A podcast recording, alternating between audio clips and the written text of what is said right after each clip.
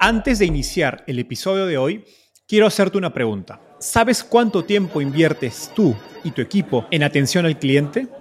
En el mundo de las startups, donde cada segundo cuenta y cada cliente es importante, Zendesk se convierte en tu aliado perfecto. Es como tener un equipo de superhéroes de atención al cliente a tu disposición. Zendesk es una plataforma omnicanal que integrará todos tus canales de comunicación como WhatsApp, email y redes sociales en un solo lugar. Gestiona tickets, ofrece una gran experiencia, aumenta tus ventas, pero sobre todo Construye relaciones cercanas con tus clientes gracias a Zendesk. Como beneficio exclusivo por ser parte de la comunidad startupeable, podrás probar el CRM de Zendesk completamente gratis por 6 meses. Y si decides continuar, tendrás 15% de descuento en tu primer año de contrato. Lo mejor de todo es que Zendesk escala de acuerdo a tus necesidades. Desde la oficina prestada donde empezaste hasta la compañía global que quieres construir. Compañías globales como Slack, Shopify y Airbnb confían en Zendesk para su atención al cliente. Ahorra tiempo, dinero y mantén felices a tus clientes. Encuentre el link con la prueba gratuita en la descripción de este episodio. Con más de 40 millones de usuarios al día, OutZero debe ser uno de los softwares latinoamericanos más usados a nivel global e irónicamente menos conocidos. Tanto es así que en 2021 OutZero fue adquirida por Okta, una compañía estadounidense de ciberseguridad por 6.500 millones de dólares. Y hoy conversamos con su cofundador y CTO, Matías Wolowski. La idea de OutZero nació de los cientos de proyectos de consultoría que Matías hizo para grandes empresas, donde identificó problemas comunes y recurrentes que le sirvieron de inspiración para el negocio de OutZero. En la entrevista, Matías nos contó los pasos y aprendizajes para productizar un servicio y colaborar con grandes empresas en la creación de software. También hablamos sobre las estrategias comerciales, Product-Led Growth y B2B que le permitieron a OutZero llegar a 2.000 clientes corporativos y facturar cientos de millones de dólares. No me quiero ir sin agradecer a Matías Botbol de Maslow por su ayuda para concretar esta joya de entrevista. Hola, mi nombre es Enzo Cavalier y soy un convencido de que el emprendimiento en tecnología es una oportunidad histórica para resolver los problemas más urgentes de Latinoamérica. En este podcast conversamos con emprendedores e inversionistas de las startups más impactantes de nuestra región para descubrir cómo se idearon, escalaron y levantaron venture capital para solucionar problemas tan grandes como la educación, las finanzas y la salud. Recuerda visitar www.startapeable.com donde encontrarás todo un ecosistema de recursos para tu camino startup. Hola Matías, ¿qué tal? Bienvenido al podcast. Hola Enzo, ¿cómo estás? Gracias por, invitarme. Un gusto. Matías, empecemos con un poco de historia. Cuéntanos cómo llegaste al fascinante mundo de las startups. Outzero, digamos, es, mi primer startup de producto, este, así como, como se definiría hoy en día una startup. Pero antes de Outzero, eh, yo tenía una, empresa de, consultoría, digamos, de outsourcing, de development, en Argentina y otro tipo de startup, solamente que era más consultoría, este, que un poco me fue acercando a lo que después fue Outzero. Tuve ocho años en, esta empresa, este, donde estaba implementando, implementando proyectos relacionados con autenticación e identidad digital. Y, bueno, así fue un poco que me fui acercando. En realidad, te digo la verdad, no conocía nada del mundo de startups. Este, pensaba, bueno, yo empecé esa empresa era en 2004, tenía 24 años y, me fui en el 2012, este, tenía 32, cuando empecé a Outzero. Y cuando empecé a Outzero no, no es que dije, bueno, voy a hacer una startup, levantar capital, eh, Silicon Valley, me voy a viajar a San Francisco, nada que ver. De hecho, era, bueno, voy a hacer un producto que, con todo lo que ya había aprendido este, haciendo consultoría y, un producto que lo puedo vender a clientes que me paguen plata y básicamente vivir como había aprendido que, podía vivir este, como, como vive mi papá, que yo, que tiene un negocio de repuestos de auto y vende y este, compra y vende, ¿no? Y, entonces medio que, bueno, fue un poco esa, eso fue el inicio, ¿no? Después, obviamente, este, se transformó en una startup con, todas las letras by definition. Eh, que ya para el 2014 levantamos capital y, bueno, ahí sigue la historia un poco. Qué, gracioso porque me he dado cuenta que varios de los primeros emprendedores que, digamos, de la primera generación de la TAP empiezan haciendo un producto, un proyecto y de pronto se dan cuenta que tienen una startup, a diferencia de los de hoy que pues ya empiezan con la idea de, ok, estoy haciendo una startup desde el inicio. Sí, mucho más awareness también, ¿no? Hoy en día que lo que había quizás en 2013 en Latinoamérica, todavía era medio, medio early. total. Ahora, con más de 40 millones de, logins diarios, que fue el dato que vi en su web, o corrígeme si es mayor, OutZero debe ser una de las compañías latinoamericanas más usadas y menos conocidas. Eh, yo siempre recuerdo cuando uso algunos softwares que sale al inicio de mi, digamos, del buscador o el dominio, sale OutZero. el nombre de la compañía. Cuéntanos en qué consiste, digamos, este problema de, autenticación e identidad que resuelve y qué tendencias, digamos, cloud, SaaS, smartphones han hecho que se convierta en un problema tan urgente para las compañías que son sus clientes. Sí, bueno, si tal cual decís, eh, nosotros somos un servicio que en realidad no, lo ves porque es, algo B2B. Este, nuestro cliente termina siendo obviamente eh, la aplicación que necesita resolver quién es el usuario que está entrando a su aplicación y qué puede hacer dentro de esa aplicación, autenticación y autorización. Y que lo hagas una vez y que no tengas que hacerlo muchas veces y que sea una experiencia simple, fácil y a la vez sea segura, que no es menor, digamos. Eh, esta es, digamos, la gran problemática que se hizo cada vez más evidente a medida que fueron ocurriendo diferentes cosas a lo largo de, la evolución de Internet y de la nube. Bien decías ahí ciertos factores que fueron más influyentes que otros, por ejemplo, em, este, cuando empezó el concepto de la nube, eh, las empresas que tenían sus data centers y sus operaciones basadas en, los usuarios conectados a su red, bueno, cambió un poco esa dinámica porque ya no estás más en, la red de la empresa, sino que estás en la Internet y en la Internet este, ya estás como en tierra de nadie, digamos, como si quien dijera, ¿no? Quien dijera. Entonces, eh, ahí es un poco como que la identidad pasa a ser lo que era el firewall antes, el, cortafuegos en, español. Y, bueno, más o menos e, e, ese fue un, gran catalizador de un cambio de paradigma en cuanto a la identidad. Y eso empezó a ocurrir, fue gradual, ¿no? Como, como, todo, como todo cambio de paradigma. Por lo tanto, hay un tema ahí de timing importante. Este, ponerle que empezó en 2006, Amazon este, empezó ahí por ahí, este, Salesforce como primer software eh, que empezaba a ser distribuido como un software as a service y, no, como un enlatado que le instalas en tu data center.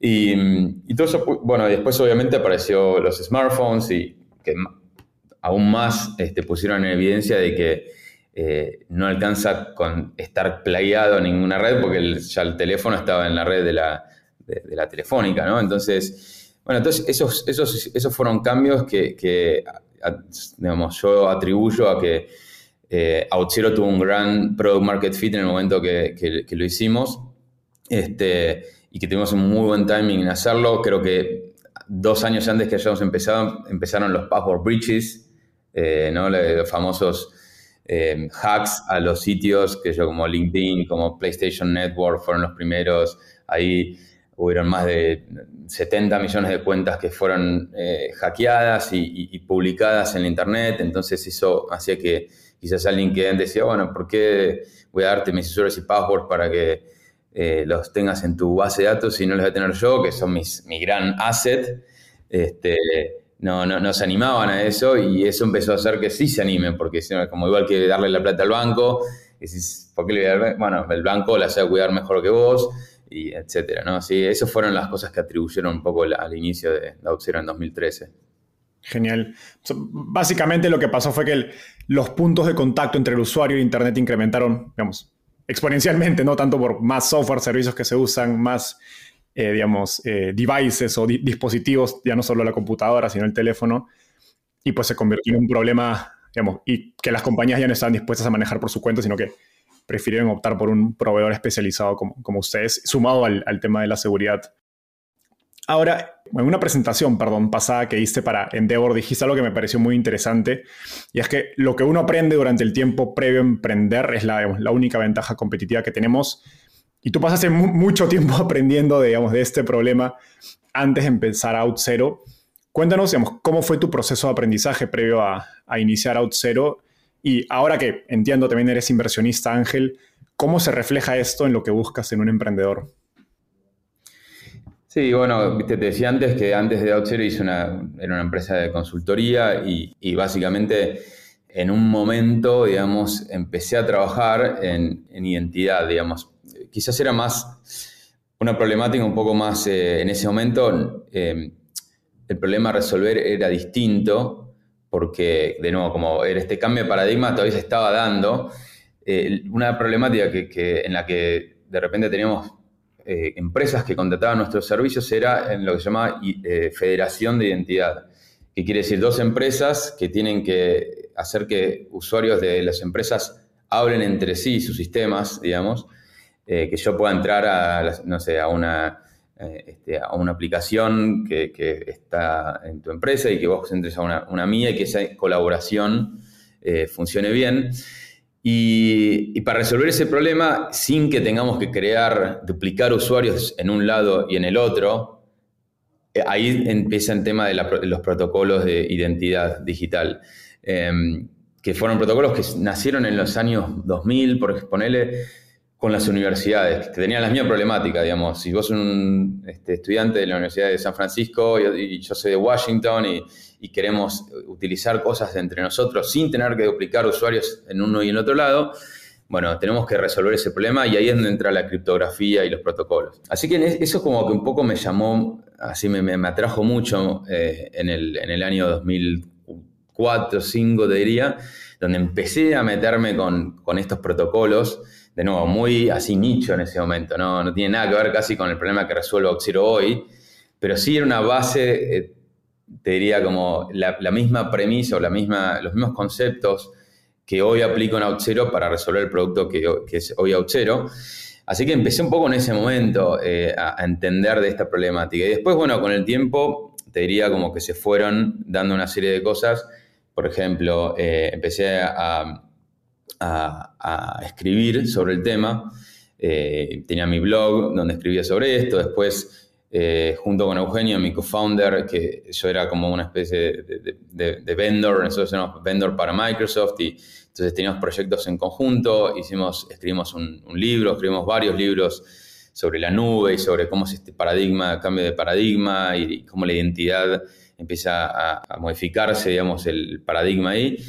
Eso hizo que después también eh, consigamos a unos clientes que querían implementar esta tecnología, esta arquitectura, eh, y con eso fui ganando un poco de experiencia en el, en el field ya de, este de esta problemática. Y ahí también me di cuenta de que el problema era bastante más grande que simplemente esto que decía este escenario, ¿no? sino que, sí, si podemos aplicar esta arquitectura para resolver todo el problema de la identidad, porque al final es un mejor, una mejor solución a la, a esta problemática. Entonces ahí hay, algo interesante. Entonces ahí empecé como a, meterme más en entender eh, qué solución darle a estos clientes. Y, ahí es como un poco ya, digamos, ya tenía, no sé, ocho años de experiencia en, este tema. Y bueno, ahí te diría que fue un poco, bueno, ok, eh, ya tengo que, tengo que hacer algo con este conocimiento, digamos, o sentía que al menos veía como que había una oportunidad de paquetizar, productizar todo ese conocimiento esa experiencia. Y un poco lo que preguntabas ahí del, de, digamos, de, cómo eso después este, lo veo reflejado en lo que busco en, un emprendimiento. Eh, en general trato de buscar eh, gente en emprendimientos que, realmente hayan logrado eh, dedicarle a, un cierto problema mucho tiempo. un poco por este efecto compuesto, ¿no? De, digamos que esos años, no es que eh. Se, van, se van componiendo, es lo que decía recién, o sea, empiezas con una cosa, después... y ese, ese, conocimiento es, bueno, justamente lo que decía en la nota, es, eh, la única ventaja competitiva que uno puede tener, porque el resto es, lo único que no se puede comprar, es el tiempo que uno invierte en eso, ¿no? Genial. No, también te escuché hablar de las, de las 10.000 horas, que es el, el, concepto del libro de Outliers, ¿no? De, olvidé, el nombre del autor, pero es, es fascinante.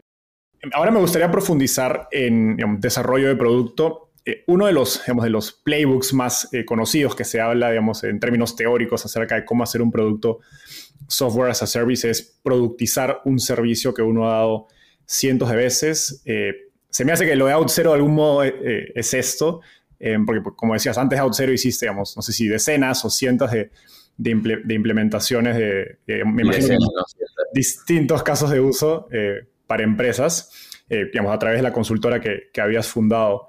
Entonces, llévanos digamos, al, origen de su producto. Eh, tú entiendes el problema, conoces la solución, lo has visto de varias, maneras, de varias maneras digamos, de una, en una versión manual o, en, servicios. ¿Cuál es el paso a paso que tomas para convertir ese servicio o, esa consultoría en un producto? Sí, bueno, a ver, ahí yo creo que uno empieza, es como, viste, la foto que está blureada y, y, la empiezas a ver cada vez más definida. Eh, como que se va bajando, va subiendo la resolución a medida que uno va, este, iterando, ¿no? Y, por eso digo que es importante dedicarle tiempo y, que no, no hay un shortcut para eso. Entonces, es como un collage, ¿no? O sea, vas armando una solución para un cliente, ¿no? Vas al primer cliente, entendiste que tiene ciertos sistemas que quiere conectar, para el caso de identidad, en este, es, así, ¿no? Quizás tiene cierta información de los usuarios en, tal sistema, después la autorización sale de otro lado y, y, tenés que integrar eh, aplicaciones de este tipo de tecnología, una mobile y otra PHP, y, además hay un requerimiento especial para, qué sé yo, verificar la identidad de, este, física y, bueno, cada, cliente que uno va consiguiendo. Por eso creo que es muy interesante la idea esta de, primero, resolver el problema de forma manual y, poniendo así, haciendo un collage de soluciones que existen para entender cuáles son todos esos puntos de fricción en ese, en ese collage, cuáles en cada una de esas conexiones y todo ese glue, digamos, toda esa, toda esa plasticola que estás haciendo para, para que eso ocurra, eh, es pura información, es, el oro, digamos, de que después te sirve para decir, ok, bueno, ¿cómo ahora lo, paquetizo, cómo lo productizo? ¿Cómo lo hago más fácil, más, frictionless todo esto? Que es una, es una, fórmula bastante simple, digamos, ¿no? Enfocarse en remover fricción lo más posible de todo ese proceso.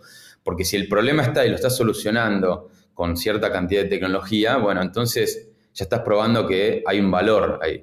Después es como, bueno, ¿cómo lo haces más fácil? Em, ahí eh, creo que hay una parte importante ahí que no es menor, ¿no? Y que es difícil de tangibilizar, que es el famoso eh, product sense, ¿no? Se llama, ¿no? El, no sé cómo se llama, common sense, el, sentido común de producto, ¿no? Hay una, hay una persona que, que tuitea cosas muy interesantes sobre el tema que se llama eh, Shreyas, no me acuerdo el apellido ahora. Doshi, Doshi, sí lo, he leído. Bueno, es muy interesante cómo lo, cómo lo cómo uno habla de las personas que tienen product sense, ¿no? Porque es difícil de decir, bueno, ¿qué significa tener sentido común de producto? ¿Qué sé yo? No sé. Eh, entonces él, habla de, creo que no son tres cosas. Una creo que era empatía, que me parece súper importante. La empatía es esa capacidad de entender, de ponerse en los zapatos del otro de alguna manera, ¿no? Eh, es como entender exactamente cómo va a reaccionar el usuario. Em, después el conocimiento de dominio creo que es la segunda que, de la que habla. O sea, ahí va el tema del conocimiento, ¿no? Eh, esos 10 años, lo que sea que hayas invertido en ese, en ese, eh, en ese tema, entonces ya conoces exactamente todo el dominio, la competencia, quién hace qué y cómo, y, cómo podés hacer mejor, este, remover la fricción, etcétera. Y después creo que hay una tercera que define este product sense, que es la, la creatividad. Eh, ahí está un poco también lo intangible, ¿no? Que, es, cuánto de novedoso uno le puede poner a la solución, ¿no? Eh, Esa es cuánta creatividad eh, le pones a, lo que se, termina generando. Entonces, una combinación de esas cosas es lo que un poco creo que separa a los grandes creadores de producto, como Steve Jobs, por decir el, gran ejemplo, eh, de los que después quizás invirtieron mucho tiempo, pero no pueden salir de la consultoría porque les falta este, este product sense, digamos, ¿no? Me, hace, me hace mucho sentido. Ahora, cuando hablas de, digamos, de, este collage y, digamos, y, el pegamento o el glue que está al, centro, eh, que de algún modo son los puntos de fricción donde puedes solucionar eh, digamos, las fricciones y hacerlo digamos, un producto mucho más eh, fácil de utilizar, fácil de, pasar por él. Em, ¿cómo, decides en qué parte del proceso digamos, enfocarte en, digamos, en automatizar, en productizar. Y, creo, creo, que es parte del reto porque, como decías, pues estos servicios B2B suelen ser bastante personalizados. Entonces, hay, hay muchos lados por donde empezar. Sí, yo creo que ahí, de nuevo, bueno, es, es un poco intuitivo el tema, pero, pero si tratás de, digamos, de racionalizarlo, un poco empieza por entender primero las, las, personas, las audiencias a las que estás resolviendo el problema. Ejemplo, el developer. Ejemplo, un arquitecto de, enterprise en una empresa. Em, ejemplo, un product manager. Cada uno de esos tiene como un journey, ¿no? Un, un viaje de un problema que está resolviendo en su cabeza, un, también llamado un job to be done cosas que aprendí con el tiempo, que de nuevo, por eso digo que en ese momento yo no conocía nada de todo esto y fue muy intuitivo, este, este, digamos, cómo llegar ahí, vuelvo al tema del product sense, ¿no? Pero si después lees sobre estos problemas, cómo, cómo llegar a estos temas, bueno, Job Subidan es un ejemplo, ¿no? De, bueno, eh, qué sé yo, por ejemplo, eh, bueno, un developer, si vos te pones en, los pies del developer eh, y pensás, bueno, ¿cuál es el Job to be de este programa? Bueno, el developer está resolviendo algún problema que tiene la empresa o lo que sea, el startup o lo que sea, que es más grande, ¿no? En ese, ese camino, ¿no? Este, si haces un doble clic, en algún momento abre el browser y dice, bueno, Authentication, este, qué sé yo, iOS y Active Directory, por decir una cosa. Y, ahí empieza el journey donde está Auth0, digamos, donde, digamos, nosotros queremos darle una, una solución. Em, y, si empiezas a mapear cada una de las actividades que ese developer tiene que hacer para terminar de resolver ese subproblema, que es parte de un gran problema, bueno, ahí tienes un poco la, digamos, el blueprint de las cosas que se pueden automatizar o no.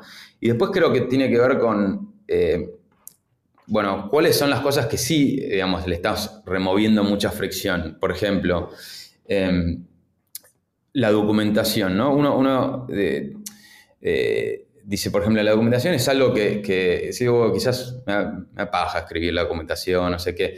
Bueno, en, el caso, digamos, de, nuestro producto, eh, ese quick start que te hace em, empezar y hacer integrar rápido el, problema es una parte clave de, de, remover la fricción.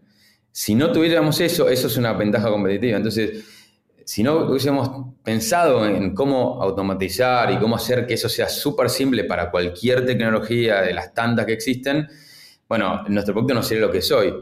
Em, entonces es como que no es que hay una fórmula y es como, viste, mirar el, mapa completo, decir dónde hay más fricción, dónde estoy agregando más valor, por lo tanto, y, elegir eso. Después es el shape del producto, ¿no? Eh, que, que uno le va dando con esta idea de el Product Sense.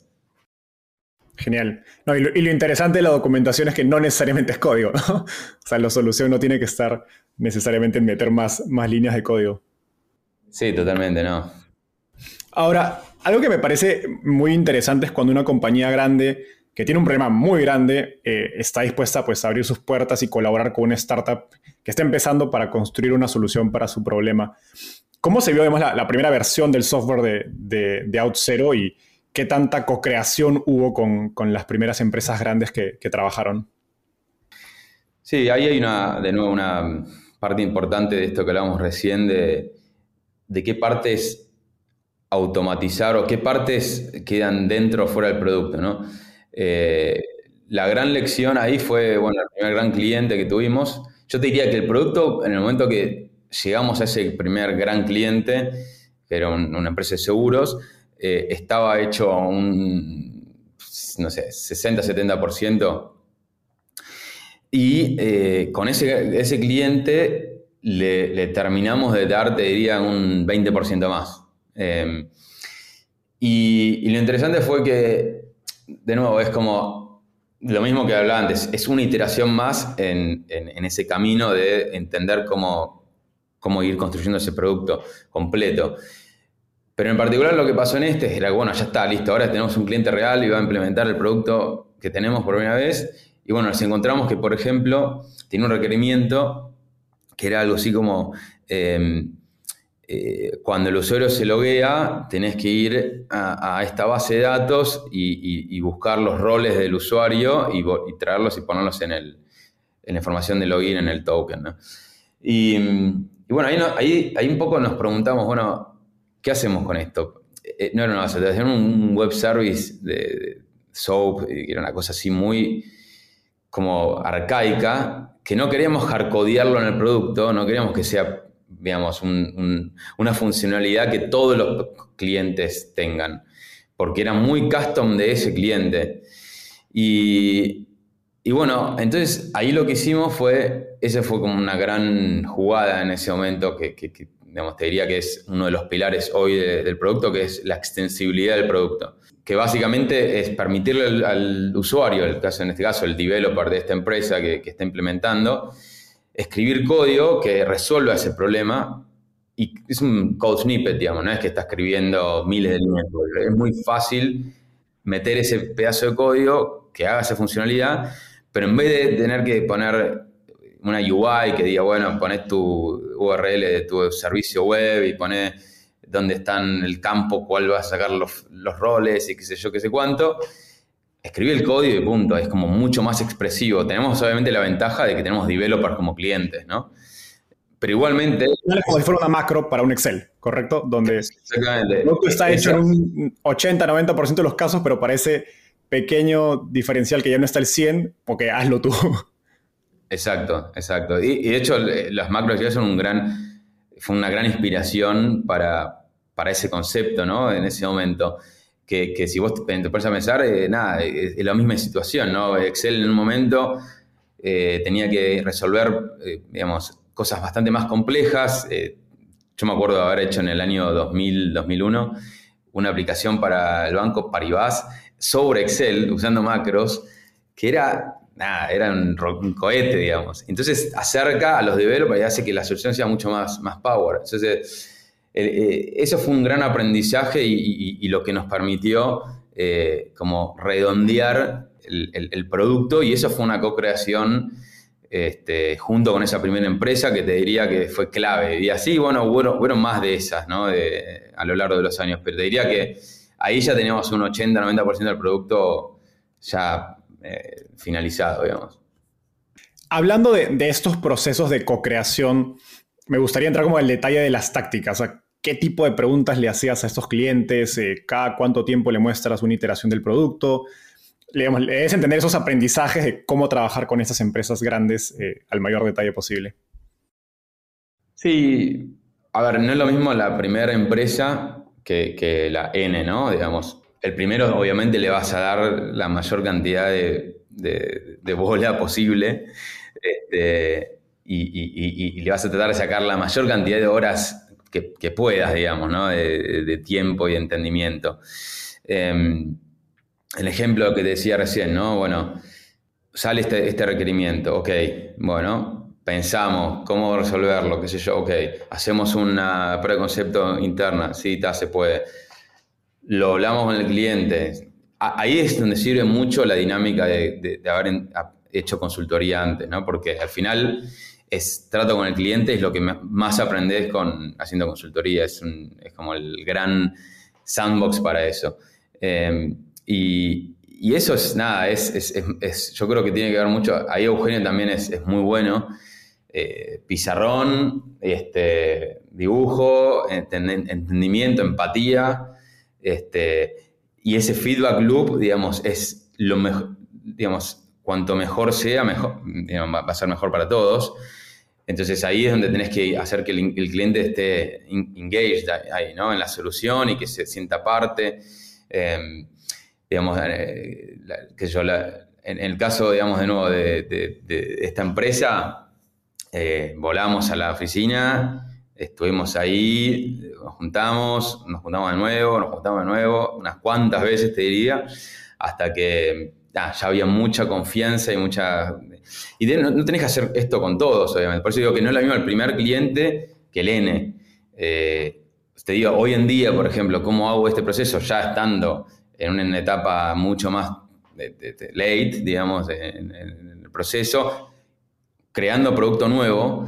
Bueno, sigue siendo similar. O prueba de concepto, te presento un poco la, solución, te hago preguntas, este, entiendo tu problema, digamos, este, mucho foco en eso, ¿no? De la empatía, de nuevo, de entender primero el problema, después mostrarte lo que estoy pensando y, a partir de lo que se genera cuando uno muestra algo, eh, ahí hay una cosa muy interesante que ocurre porque cuando uno muestra una solución, eh, lo que está haciendo como haciendo como una especie de constraint del, problema del, espacio de solución, ¿no? Digamos, porque los clientes es como que, nada, están all over the place. O sea, si a mí me preguntan, che, bueno, ¿y esto te gustaría que tenga tal cosa? ¿Y, qué te gustaría que tenga?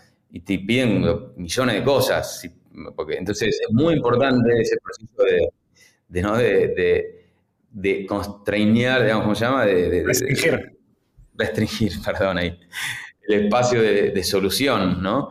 Eh, para que el feedback sea, sea cualitativo y que no nos randomice.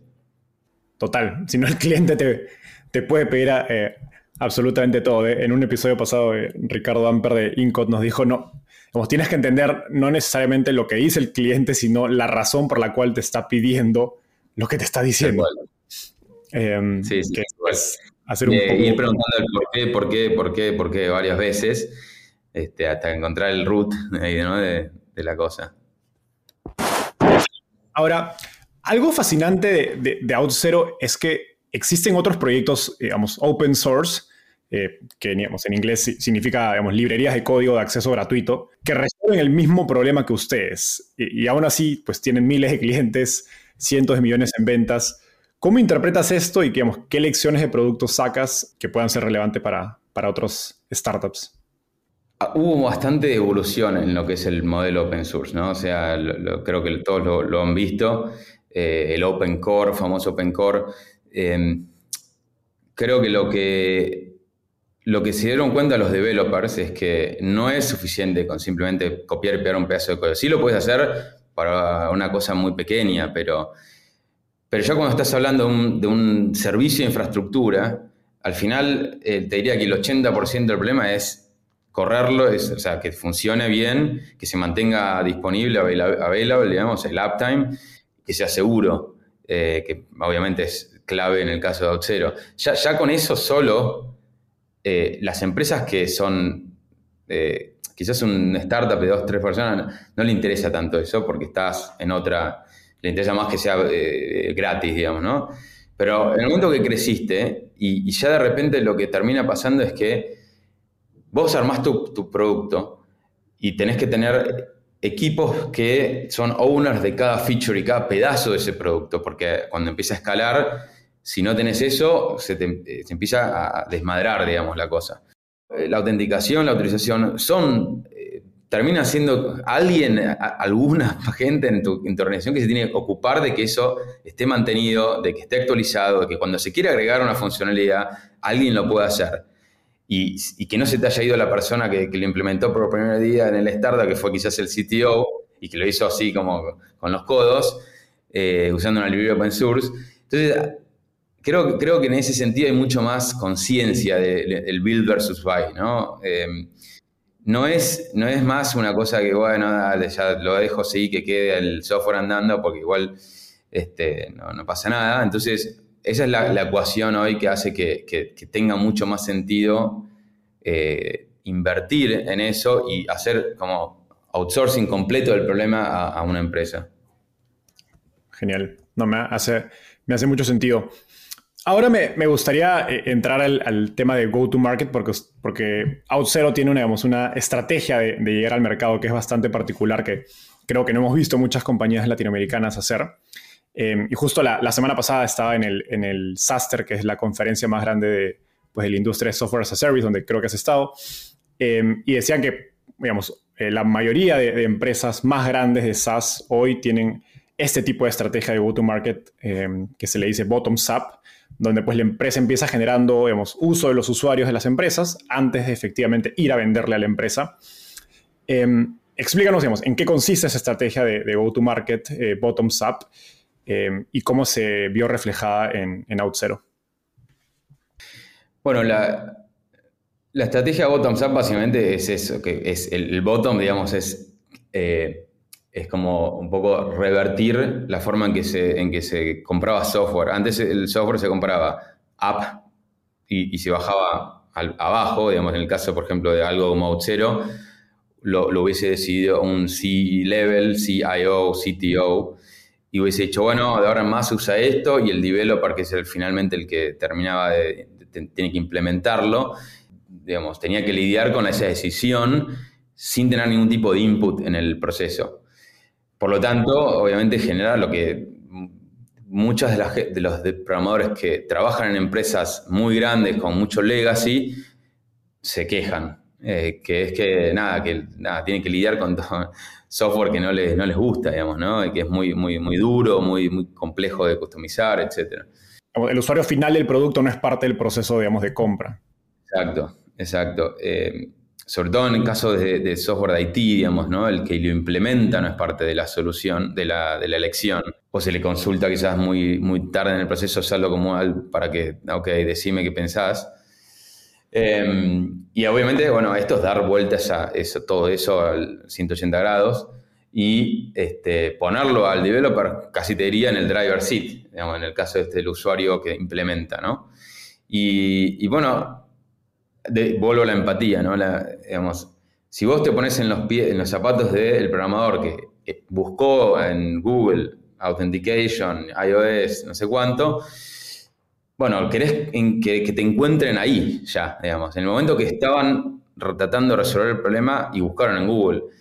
Y, un poco lo que hicimos en a nivel de estrategia de, go-to-market es eso, digamos, o sea, es hacer hijack de, esa, de esos keywords, eh, hacer mucho contenido que, resuelva esos keywords, digamos, ¿no? Desde landing pages que, que combinan todas las tecnologías a las cuales nos conectamos, los SDKs que tenemos con eh, los tipos de autenticación que existen, no sé, el login con Google eh, para una aplicación React. Ir, al, como se dice, el long tail de las palabras clave Google, ¿no? Súper, súper específico.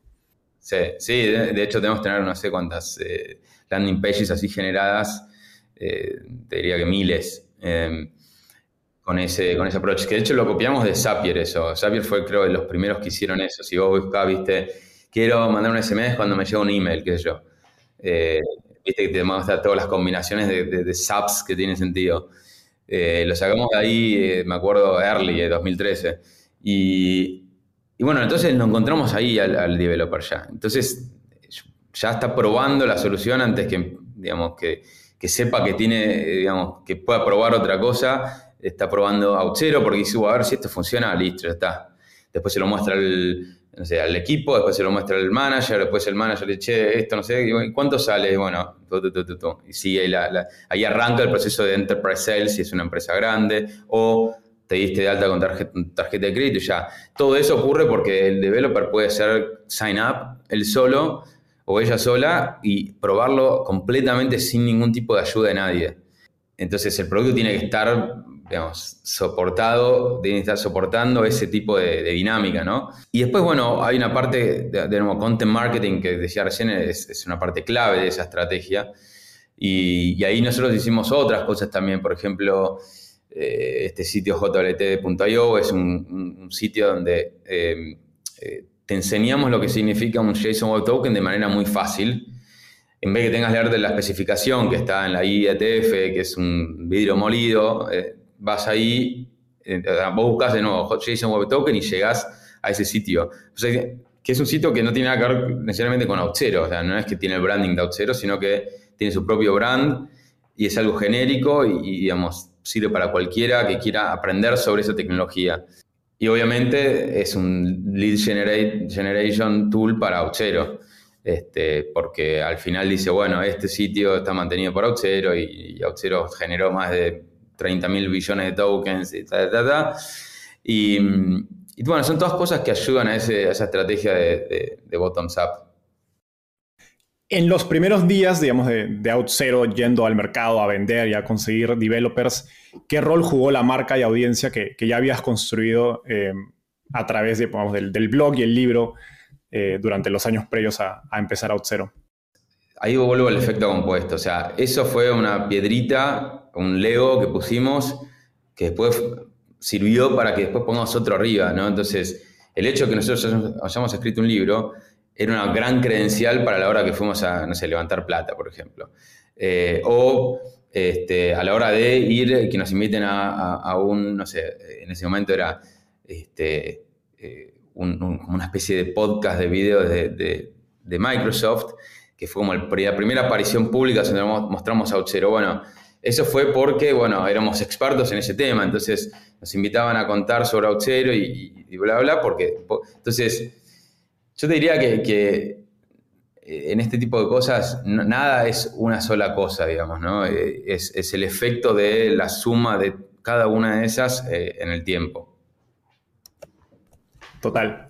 Ahora, volviendo al, proceso, digamos, del go-to-market bottoms up, como decías, el, uso, digamos, gratuito del producto por parte de los desarrolladores informa de algún modo tu estrategia, digamos, de enterprise o ya ir a las empresas a ofrecerles el, el producto y, venderles propiamente dicho. Em, pero por la naturaleza de la estrategia, imagino que tenían, digamos, demanda de muchas zonas geográficas, muchos horarios, muchos tipos de, industria. Digamos, ¿qué, ¿qué, datos veían eh, que te decían, oye, hay una alta probabilidad de éxito de vender a este cliente y por lo tanto deberíamos enfocarnos en este tipo de cliente? Bueno, eh, al principio, principio, digamos, este, es obviamente un, gut feeling y, de nuevo common sense. Em, pero a medida que, fuimos evolucionando, ¿no? Digamos, ya te diría que para 2015, 2015, por ahí, 2000, sí, habíamos contratado ya nuestro primer data science, que básicamente lo que, lo que el primer foco fue armar un modelo predictivo que diga este, qué probabilidad hay de que cierto eh, usuario pueda convertir. Era un modelo, para ese momento era bastante avanzado, tenía, tenía como, no sé, 80 parámetros, más, 100 parámetros, una cosa así media ridícula, desde, no sé, desde tipo miró el pricing, hizo clic en el slider, miró, hasta miró en YouTube un video que no sé qué, y, bueno, y con eso, digamos, este, básicamente era la, forma en que agarramos el, hacemos el stack rank de, clientes a a pinguear, digamos, porque, eh, digamos, todo terminó, la, realidad es que era muy 100% inbound, digamos, el, proceso. O sea, nos llegaba eh, los que realmente necesitaban, che, bueno, ¿cuánto sale? No sé qué. Eh, y no era tan, este, bueno, ir a buscarlos. Pero bueno, este modelo predictivo lo que nos permitía es decir, a este dale más bola, digamos. porque te, llegarte cosas te llegan, ¿no? Digamos, de todo tipo preguntas y cosas. Y mm, con el tiempo ese modelo se fue obviamente ajustando más y, generando más mejor. Y, con el tiempo también empezamos a hacer outbound y te diría que pero fue bastante late eso, o sea, fue bastante, ponerle que eh, empezamos a hacer outbound en el 2017 quizás, o sea, 3, 4 años después empezamos a probar cosas con la cantidad de inbound que, nos llegaba. Y bueno, nada, digamos, ahí es también un poco también, es muy distinto ya ser outbound que inbound, pero también decir el mismo modelo proyectivo ahí para la attribution y todas esas cosas. Total. Y, creo que lo, digamos, el, el takeaway o la conclusión de esto es que hace tu proceso de venta pues mucho más eh, eficiente, ¿no? Y, creo que por eso... Exacto. O sea, compañías como Slack, etcétera, y otras que han pues, popularizado este tipo de estrategia de ventas porque es mucho más eh, barato y también creo que te permite hacer un mejor producto versus cuando le vendes solamente al comprador y no al usuario en, la empresa que, es tu cliente. Ahora, en, un inicio te he escuchado decir que tenían una cultura eh, muy bootstrapper y, recursiva. Creo que no levantaron capital en, digamos, menos en los primeros meses o año. Eh, contaste que en un, primer evento comercial ustedes armaron su, puesto de ventas, que me parece una historia increíble. ¿cómo se ha reflejado esa cultura, digamos, de resourcefulness eh, en su estrategia de ventas a medida que la compañía ha crecido y, pues ha levantado rondas donde pues ya tienes recursos para ser más agresivo? Sí, bueno, lo que te decía recién, ¿no? De, que recién empezamos a hacer outbound, no sé, cuatro años después. Este, ¿Por qué? Porque, bueno, nada, nos, nos, alcanzaba con tener, de hecho, tenemos una persona de ventas, ahora hemos tenido durante dos años, Wow. Que básicamente era el, que hacía el laburo de eh, account management, de, hablar con el cliente y, que estar seguro que mapea quién es el champion y todo eso. Hasta que en 2015 eh, contratamos al VP de Sales. La cultura esa, digamos, resourcefulness, eh, la tratamos de mantener para todo, digamos, allá del proceso de venta, lo que sea. un poco la, embebimos en los valores, digamos, que nosotros tenemos un par de así, tres, tres valores así de culturales. dos de ellos creo que un poco son reflejo de ese, resourcefulness. Este, ¿Cuáles son esos valores? Uno es give a shit, que suena medio raro así para los habla hispanas, este, pero bueno, eh, choca al principio hasta que te acostumbras. Pero bueno, es esa, capacidad de, digamos, que te importe, ¿no? Que te importen las cosas y que, y que no, las take for, take for granted, ¿no? De que, de que nada es gratis, digamos, ¿no?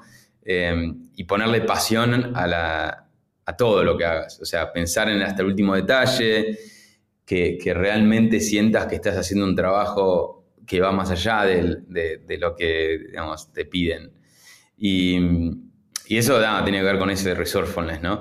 Este, el otro también creo que tiene mucho de eso, es el, otro segundo valor, es n plus 1, n más 1 es mayor a n, eh, es como una fórmula, es una forma así como este, más, eh, una forma de acordárselo un poco más eh, interesante a un valor que tiene que ver con, iterar, ¿no? Y con, y con no tratar de, como dicen en Estados Unidos, esta frase boil the ocean, ¿no? De, tratar de, como se dice, hervir el océano.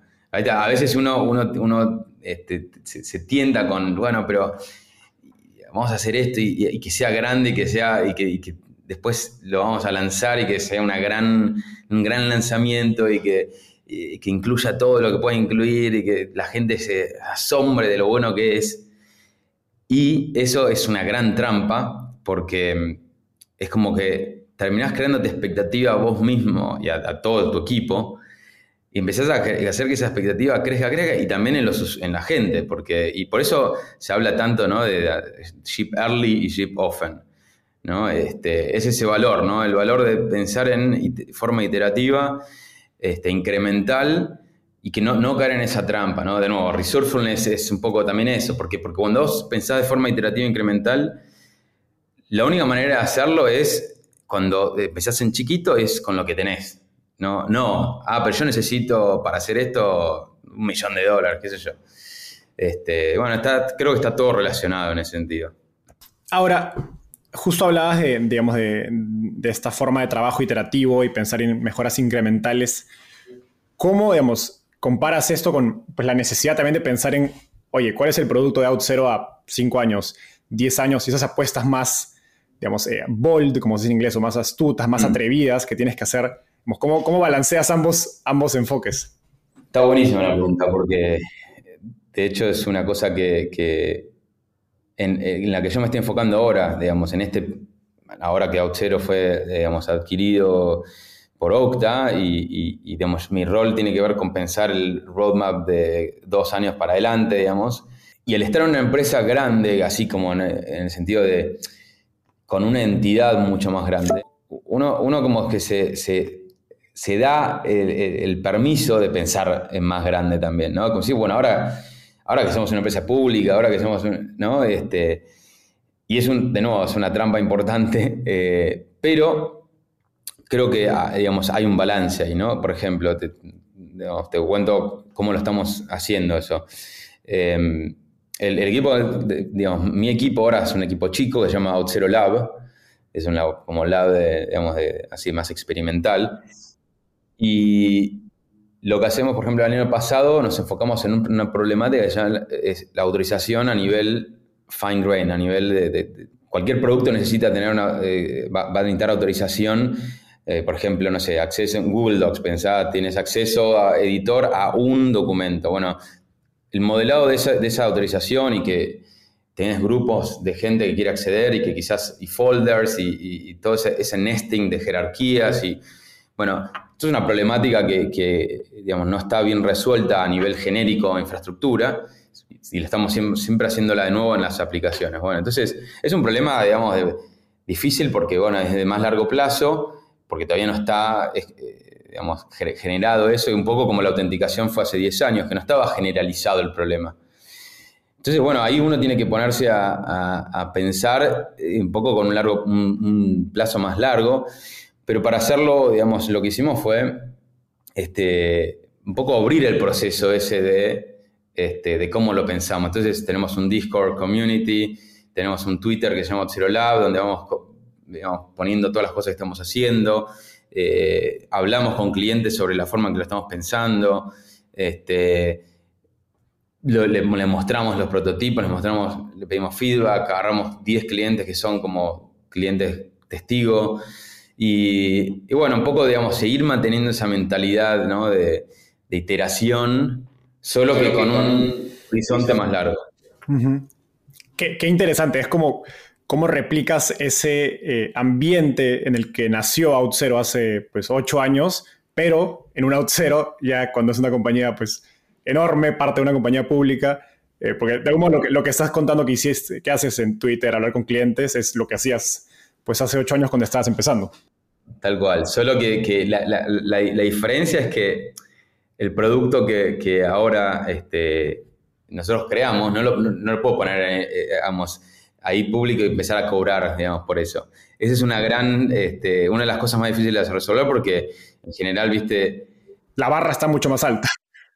Claro, uno de los signos más importantes a la hora de product market fit con cualquier cosa es votar con la billetera, ¿no? Digamos, ¿estás poniendo plata para este producto o no? Eh, entonces, bueno, resolver eso es un poco más complejo, pero bueno, ahí está donde en un contexto más grande de enterprise uno tiene clientes este, que generalmente son eh, early adopters de cosas y, y, donde tiene una relación de confianza, como tiene quizás un Customer Advisory Board y bueno, se resuelve de otra manera, digamos. Total. Ya para, ir cerrando, eh, en los últimos años han surgido eh, compañías enormes que, crean herramientas eh, enfocadas en, desarrolladores o developers como Stripe y Twilio.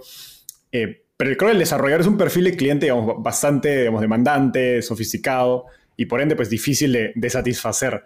¿Qué has aprendido que se necesita a nivel de, no sé, cultura, producto, comunicación, etcétera, dentro de un emprendimiento eh, para tener un chance importante de crear un producto que atienda a desarrolladores? Bueno, creo que lo, que hablamos un poco antes, ¿no? De eh, el developer. Eh, a, mí me encanta trabajar con developers, un poco porque también soy un developer. Entonces entiendo muy bien lo que un developer quiere, digamos. En ese sentido, es una gran ventaja para un CTO técnico, este, poder hacer un producto para developers es una gran ventaja si tenés este Product Sense también, porque esa es otra parte importante, ¿no? Hay ciertos CTOs que son quizás muy técnicos y, no pueden conectar con esta situación, ciertos founders, ¿no? Em, porque al final, digamos, se trata de tener una gran experiencia de development, o sea, del developer, o sea, lograr eso, que es lo que logra Stripe, lo que logra Twilio, bueno, lo que tratamos de lograr nosotros, eh, es remover esa fricción lo más posible y eso requiere un cierto skill, ¿no? Este, eh, digamos, cuando uno, cuando uno de nuevo mapea ese, ese, customer journey, developer journey, por decir una cosa, al final, digamos, el developer es de las personas más, con menos pulgas, digamos, que hay. O sea, cuando algo no funciona, chao, prueba lo próximo, lo tira a la basura y sigue con otra cosa. Entonces eh, hay poca tolerancia ahí, eh, lo que hace que uno se, tenga que ser obsesivo con, esa, experiencia de, development. Y después está obviamente la parte que tiene que ver más con la parte no técnica, digamos, ¿no? que por ejemplo eh, la transparencia a la hora de, este, del pricing, ¿no? digamos, si en el momento vos, vos, tenés un contact sales para poder saber cuánto va a salir y cómo no sé qué, ¿eh? ya perdiste la venta. Perdiste una parte seguro, porque como programador vos querés saber si estás metiéndote en una que después no vas a poder defender, digamos, porque al final es eso, ¿no? El bottoms-up approach es, che, lo resolví y sos un champion ahí. Pero después viene, decís, che, y lo resolví y además no nos va a costar tanto porque ta, ta, ta, ta, ta. Y entonces ahí es una parte importante ¿no? de, la solución completa y para eso tiene que haber una transparencia en todo sentido a la hora de, este, de hacerlo y obviamente, bueno, para eso también tenés que poder probar el producto. O sea, sin ser transparente en todo sentido, probar todos los features del producto sin tener que pagar nada. Este, esas son las, creo, unas de las cosas más fundamentales de, un product-led growth y, especialmente para developers. Matías, eh, llegamos a, la parte final. Eh, esta es una ronda de preguntas rápidas. Básicamente te voy a hacer una pregunta y me tienes que responder en menos de un minuto. ¿Estás listo? Dale, dale. Si tuvieras que emprender de nuevo desde cero, ¿cuál sería el principal consejo que te darías? Bueno, me parece que sería esto de, elegir un problema que, me apasione, ¿no? Vuelvo al tema este, ¿no? De que, bueno, si vos no tenías el, no, invertiste las 10.000 horas esas, no sé qué, bueno, por lo menos tenés que tener un problema que te apasione y, al que le sí le vas a invertir mucho tiempo, ¿no? Entonces, si, empezaría algo cero, definitivamente tiene que ser algo que, me apasione, más allá de la parte económica que tiene que estar, ¿no? ¿Cuál ha sido el libro más influyente en tu camino por el mundo de las startups? Bueno, eso depende de la etapa, ¿no? Eh, he, leído muchos libros y te diría que hasta me, animo a decirte que Twitter es el libro más influyente porque uno encuentra como contenido como que te comentaba antes, ¿no? Un libro que me influyó mucho que, es una de las cosas más menos intuitivas es eh, la parte de management. Y hay un libro que se llama Leadership Pipeline que habla de esos giros que uno hace, ¿viste? Managing oneself, managing others, managing others that manage others. Y, bueno, ese, ese pipeline de liderazgo es poco intuitivo para mucha gente y es importante entenderlo. Total. ¿Qué te gustaría cambiar del mundo de las startups en Latinoamérica? Mm, yo creo que, a ver, me parece que eso, esa pregunta si me la hacías hace dos años, te, tiraba con 200 millones de cosas. Creo que justamente lo que pasó eh, en los últimos dos años es que Latinoamérica se puso ahí. Eh, entonces, ahora es nada, es, ejecutar, digamos. creo que el funding está, eh, los proyectos están, las ganas están. Este, nada, no hay que cambiar nada, hay que ejecutar ahora ser ambiciosos y, tomar la oportunidad. Exacto. Matías, gracias por tu tiempo. Eso fue todo por hoy. Un gustazo conversar contigo. Y a nuestra audiencia nos vemos en un próximo episodio. Bye.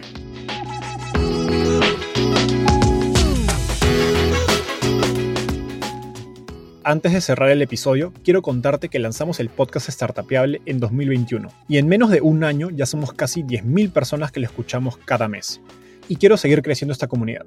Por eso, si escuchaste este episodio y te gustó, ayúdanos contándole a un amigo, familiar o colega. Suscríbete y déjanos un review en Spotify o Apple Podcasts. De hecho, me gustaría saber quién eres y por qué escuchas el podcast. Mándame un mensaje sencillo a enzo.startapeable.com o por Twitter a arroba contándome por qué escuchas el podcast Startapeable y cómo te ayuda en tu empresa o trabajo.